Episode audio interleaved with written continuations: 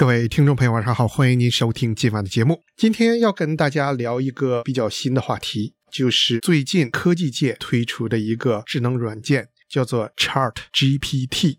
这个软件去年十一月三十号一经推出之后啊，五天之内就有一百万用户注册，不到两个月的时间，用户过亿，这是历史上用户增长最快的互联网应用程序。它是由旧金山的一家科技公司叫做 Open AI 研发出来的应用程序。Open 就是开放，AI 是人工智能。这个软件 Chart GPT，Chart 就是聊天，GPT 是 Generative Pre-trained Transformer 这三个词字首的缩写。Generative 就是有生成能力的，Pre-trained 就是事先经过训练的，Transformer 就是处理器。这些都是专业术语，但是大家也能猜想到，这是由一个利用人工智能技术在背后驱动的语言处理工具。它的功能啊，就是给用户提供答案，而且还不止这些，它还能给用户提供您所需要的各种各样的文字，比我们现有的一些人工智能的工具前进了一大步。现有的大家要想找什么答案的话，最常见的是用 Google，把关键字打进去。Google 的做法是利用它人工智能找到他认为最相关的链接，把一大堆的链接给你列出来，几页甚至几十页，让你去各个网站自己寻找答案。有的时候又费时又费力哈，因为它很多你连进去的未必是你要想找的那个东西。Google 呢，它也因为商业运作嘛，所以它把付了广告的网站的链接列在首页，列在最前面。有可能你真正需要的答案呢，是在后面十几页。根本对你来讲就没什么用处了，有的时候用起来就不是很方便。而相比之下，这个 Chat GPT 呢，它就直接把答案给你了，而不是给你一大堆连接，就是一次就搞定，给你答案。这样的智能软件，其他大的公司也在做，好比说 Apple 的 Siri，还有亚马逊的 Alexa，可以通过语言，你问他什么问题，它就根据现有大数据，再加上以前关于这一类问题的一些搜索和反馈。这人工智能软件在不断的进行自我训练，优化它的筛选，他们也能给你提供答案。但是啊，Apple 的 Siri 和 Amazon 的 Alexa 只能回答最简单问题，好比说今天天气怎么样，哪个地方有没有塞车，或者是我的日程表上几点有什么事儿，这些最简单的它能给你回答。但是稍微复杂一点的问题，它就经常出错了，哈，答非所问了。而现在这个 ChatGPT 既能搜索答案，也能帮助你筛选。而且它能学习和理解我们人的语言，它给你的反馈就像一个人在说话一样，它能根据上下文来跟你进行互动，跟你进行对话，把上下文贯穿起来，就像是你跟另一个人在聊天一样，给出的答案基本上都是比较合理的，而且还能跟你研究探讨很深奥的问题。你问一个比较复杂的问题，它可以给你各个方面的、从各个角度的一些意见。并且，因为它有语言学习能力，它能帮助你编写电子邮件，还能编程，哈，帮你写 code，能写诗、剧本、新闻稿，能帮你做翻译，还能写科研论文、情书啊，帮你写请假条等等，各种各样的问题，它写出来的文字啊，跟语文水平比较好的人相比不相上下。人们已经用它进行了各种各样的测试，哈，它已经通过了美国医生执照的考试。这个好像对他来讲是挺轻松的哈，因为他通过大数据已经拿到所有以前考题的答案了，再给他一套新的考题。实际上，我们平时准备考试、竞赛什么之类的，不也是做习题吗？给自己增加知识、增加技能。哎，这人工智能的这个大数据、大型计算机，那当然他这个相当厉害了啊！通过医生执照考试，他还通过了美国最好的商学院 UPenn 的 Wharton 商学院的考试。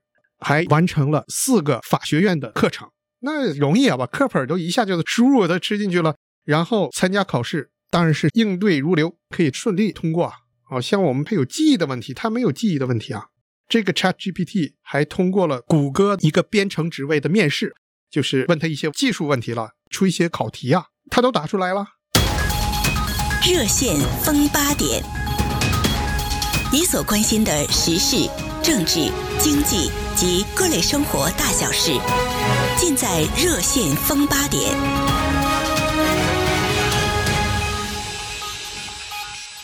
今天跟大家讨论的是一个非常火爆的人工智能软件啊，叫 Chat GPT。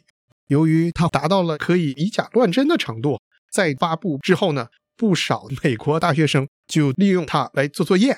比如说，北密西根大学的一个哲学系的教授，他在教一门宗教的课，考试让学生写论文，他发现了一篇最佳论文，没有错别字，没有一点的语法错误。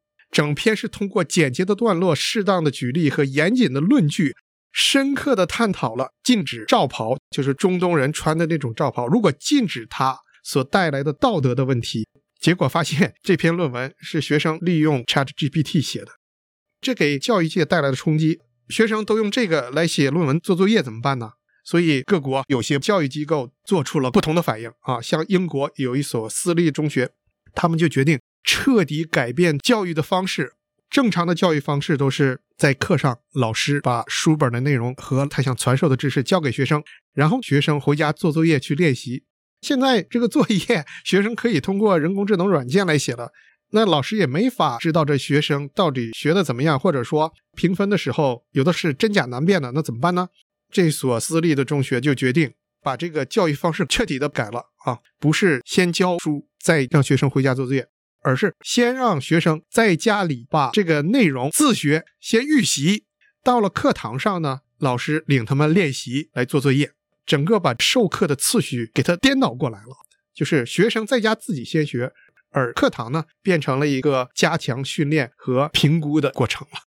实际上，科技改变教育这种情况以前也是有的。比如计算器的出现，哈，就对整个数学教学产生了冲击。像我们小的时候还要背小九九，哈，就是乘法表的。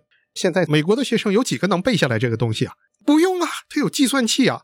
所以现在小学数学的教学跟当年没有计算器的时候相比就完全不一样了，哈。他教的就是学习方法和解题的思路啊这些东西，而具体的计算几乘以几的这些东西啊，大家人手一个计算器，那考试就不考这方面的东西了，哈。回到利用 ChatGPT 作弊这个问题，很多学校也开始考虑相应的措施。巴黎政治大学宣布，他们学校禁止一切使用人工智能的工具，要防止学术欺诈和剽窃。纽约市教育局也宣布，纽约市的学生教师不能在教育局的设备和互联网上访问 ChatGPT，就是说，因为有的学校的电脑是连在那上面的。那有些作业解题什么是在上面解的，那在这些电脑上不能使用这个网站，甚至科学界像 Science、Nature 这种顶级的科学杂志也公布说，ChatGPT 不能作为科研论文的作者。如果你要是使用了它，就是属于一种作弊的行为，不能使用它来更改你的图或者编辑文章、总结你的论述这些东西。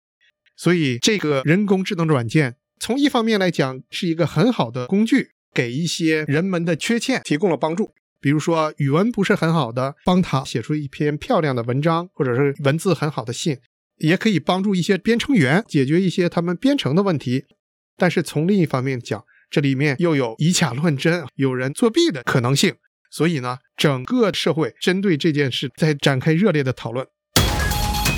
热线风八点，你所关心的时事、政治、经济。及各类生活大小事，尽在热线风八点。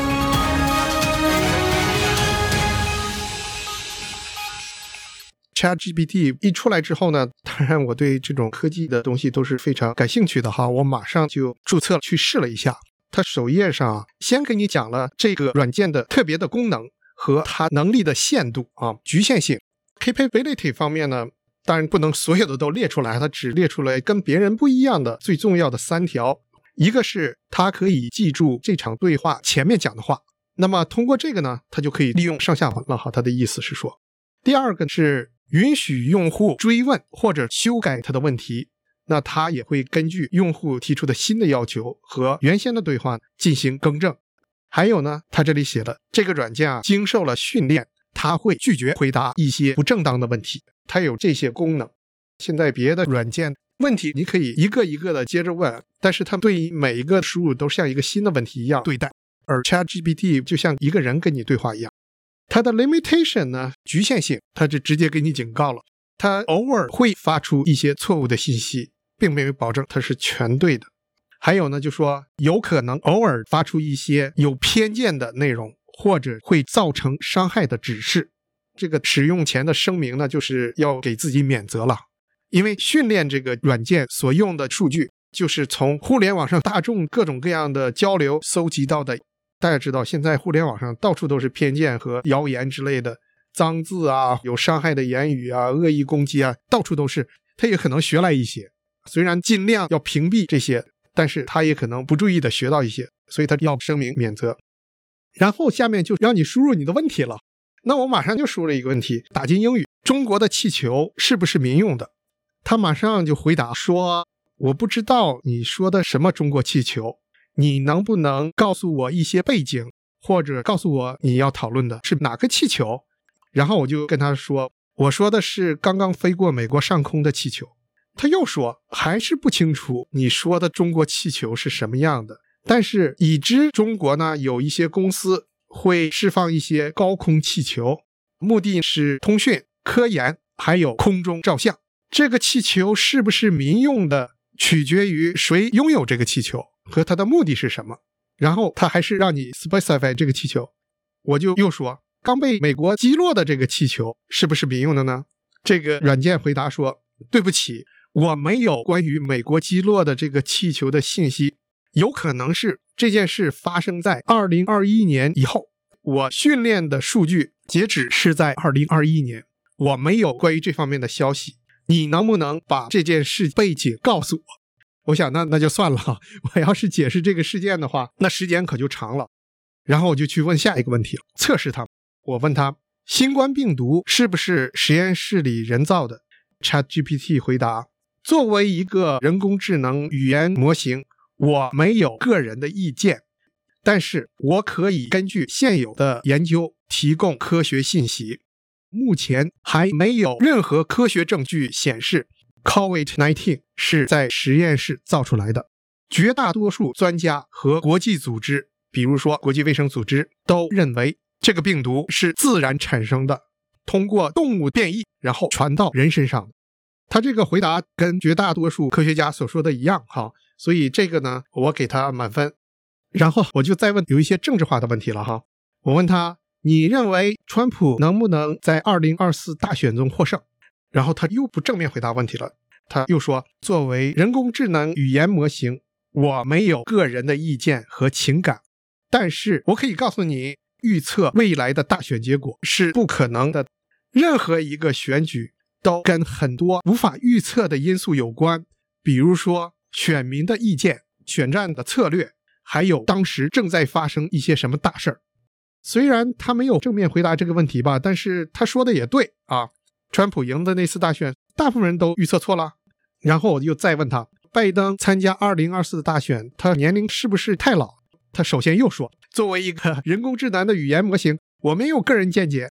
但是拜登是一九四二年十月二十号出生的，二零二四年再次参选的时候，他将是八十二岁，将是历史上最老的参选的美国总统候选人。虽然年龄是很多选民考虑的一个因素，但是也有其他人认为，一个人的经历和他的能力是更重要的。总的来讲，说一个人做总统是不是太老了，是一个个人的意见，是一个大家争论的话题。他不说是不是太老了，他只是把各种因素给你摆在面前，让你自己想。您现在正在收听的是《热线风八点》。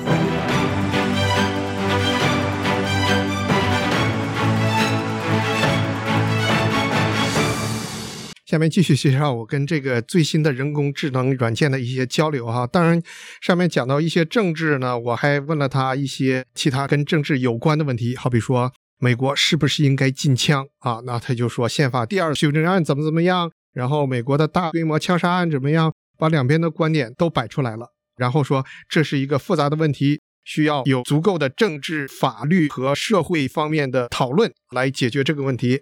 他也没回答应不应该禁枪哈。他只是说这是个争议很大的问题，他没有个人意见。我又问他核能对环境到底是福是祸？他说核能对环境一方面是有好处的，比如说它没有温室气体的排放，它比较持久、比较稳定。但是核废料怎么处理，安全性是一个很大的问题。他举了切尔诺贝利核电站，还有日本福岛的灾难等等，他给你举例呢，哈，来向你论证。最后呢，还是说核能是有给我们提供绿色能源的能力的，但是有一些技术问题一定要彻底的解决。哎，我看这个家伙虽然说是个聊天的工具，看来他对科技问题还是知道一些的嘛。然后我就问他，火星适不适合于人居住？他回答说，火星目前是不适合于人居住的。因为它没有人类可以呼吸的空气，而且它的大气层非常薄，各种宇宙射线和太阳辐射呢会对人造成伤害。人类正在努力的发展科技，寻求改进它的环境的办法，至少在某些局部的空间制造可以适合人类居住的场所。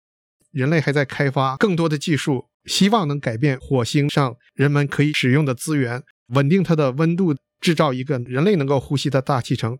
但是这些技术还至少有几十年甚至几百年开外。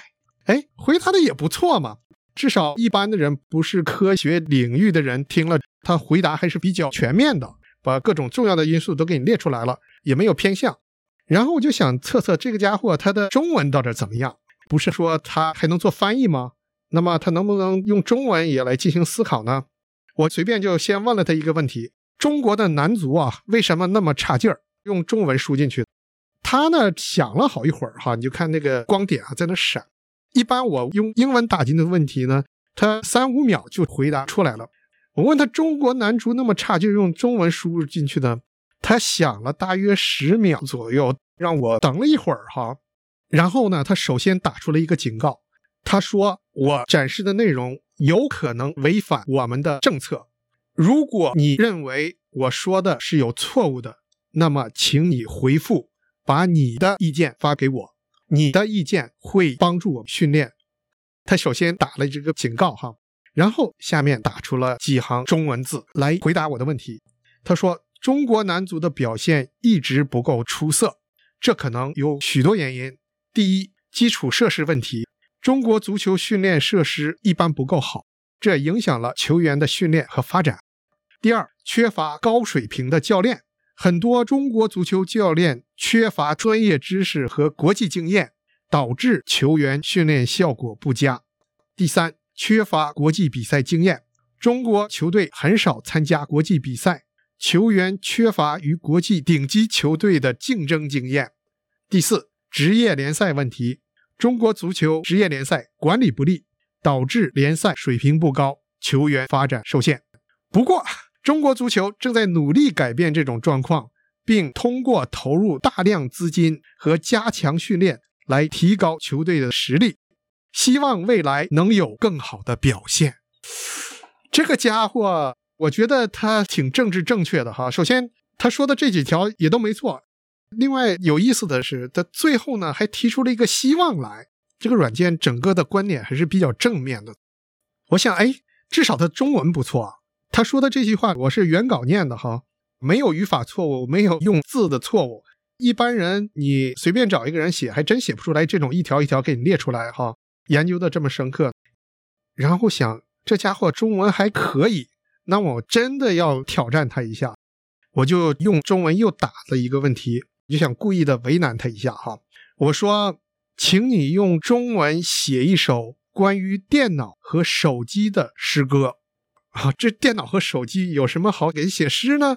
还有中文写，这个难度够高了吧？哎，这个 Chat GPT 啊，它真的想了好一阵儿，大约十五秒左右吧，比前面的那些问题想的时间都长。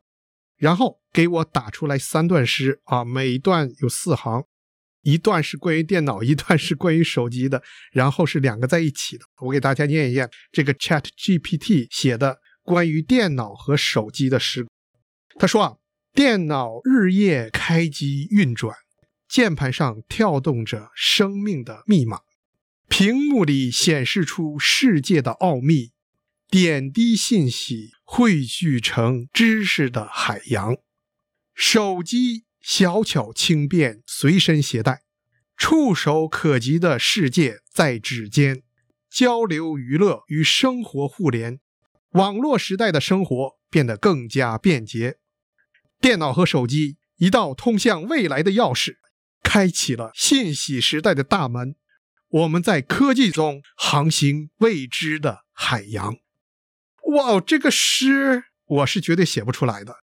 它这里面仔细看吧，有些不对路，但是诗歌有的时候它这个词放在一起，它的玄妙就在这儿哈。它给你想象的空间。这个 ChatGPT 给你讲，开启了信息时代的大门，我们航行在未知的海洋。这个 ChatGPT 好像还是有点思想的，我算比较佩服他哈。但是呢，这个软件也会产生错误。可惜今天节目时间到了，我们下次接着来。